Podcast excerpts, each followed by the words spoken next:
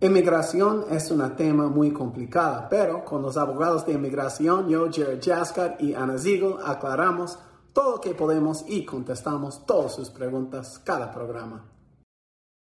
Hemos ganado muchísimos casos, eh, básicamente eh, por alguien de, si alguien es, vive en su país y recibe problemas por ser mujer, eso es una buena justificación por ganar asilo político y um, lo vemos muchísimo. Si sea como, voy a poner número uno, violencia doméstica. Claro que hay, hay víctimas de violencia doméstica que no son mujeres, pero representan muy pequeña probabilidad. En mi experiencia como abogado, la mayoría de las víctimas de violencia doméstica son mujeres.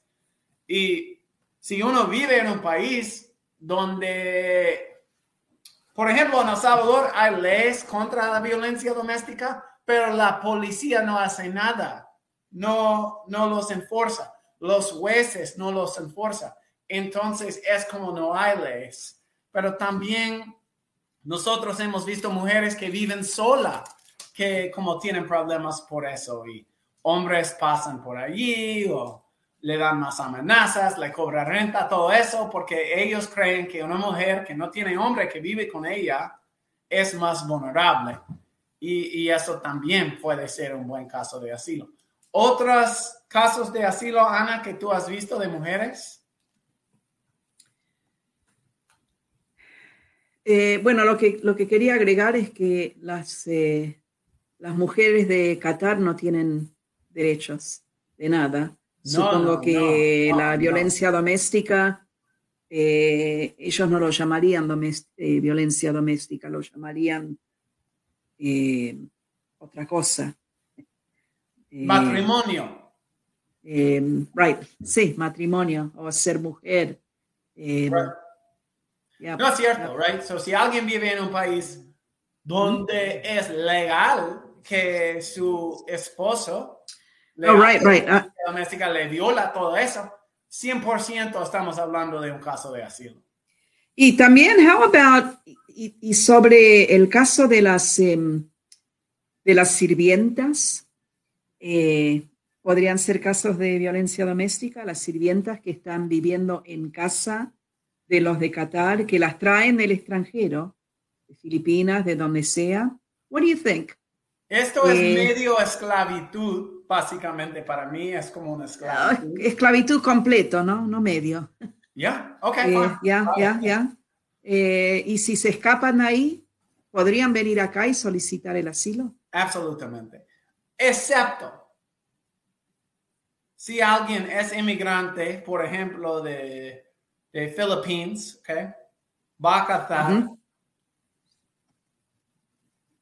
Yo creo, I mean, yo creo que van a tener un gran problema con el gobierno decir que ellos hubieran podido regresar a las Filipinas.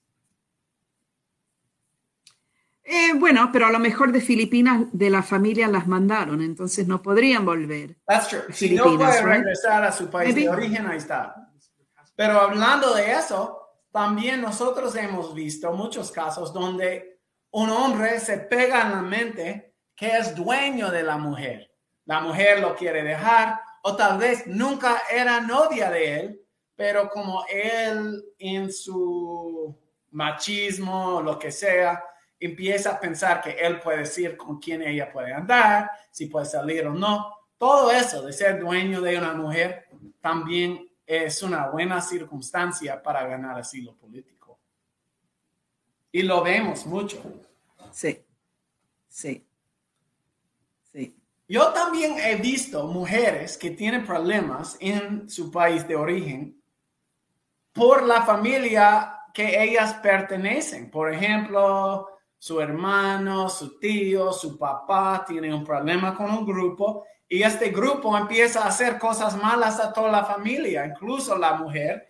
Y ella, como no puede salir de la familia, es una circunstancia de ella, eso también puede ser otra circunstancia para asilo para una mujer. Este, sí, sí. Bueno, y también podría ser, em, hay mujeres que ocupan eh, posiciones en gobiernos, ¿no? Eh, y si el eh, gobiernos cambian y de vez en cuando cambian gobiernos derechistas que después van contra el gobierno que existía anteriormente y por cuestiones de política se la agarran con las la mujer que quizás ocupó alguna posición en el gobierno. Y ahí tendría un caso también. Ya, absolutamente, absolutamente. So, hemos cubierto un montón. Hay diferentes circunstancias también, puede que no hemos mencionado, pero lo importante aquí es, si una mujer tiene miedo de vivir en su país y huye su país por el miedo, y hablamos contigo y parte del problema que tuviste es relacionado en ser mujer. O sea, por ejemplo, si lo mismo no pasa a hombres en su comunidad, solo a las mujeres, ahí tenemos un caso porque hay una distinción. So, lo importante para mí es que si una mujer ha oído de su país, está aquí y quiere pensar de un caso de asilo, hay que investigarlo, hay que investigarlo. Últimamente vale mencionar, Ana, que alguien tiene cuánto tiempo de haber llegado a los Estados Unidos para pedir asilo? Un año. Exactamente, un año. Y yo, la cantidad de gente que yo veo que me dice, eh, no me ha llegado mi corte todavía y no he hablado con abogado, estoy esperando mi corte. Pero hay gente que llegó desde 2018 que no ha recibido corte.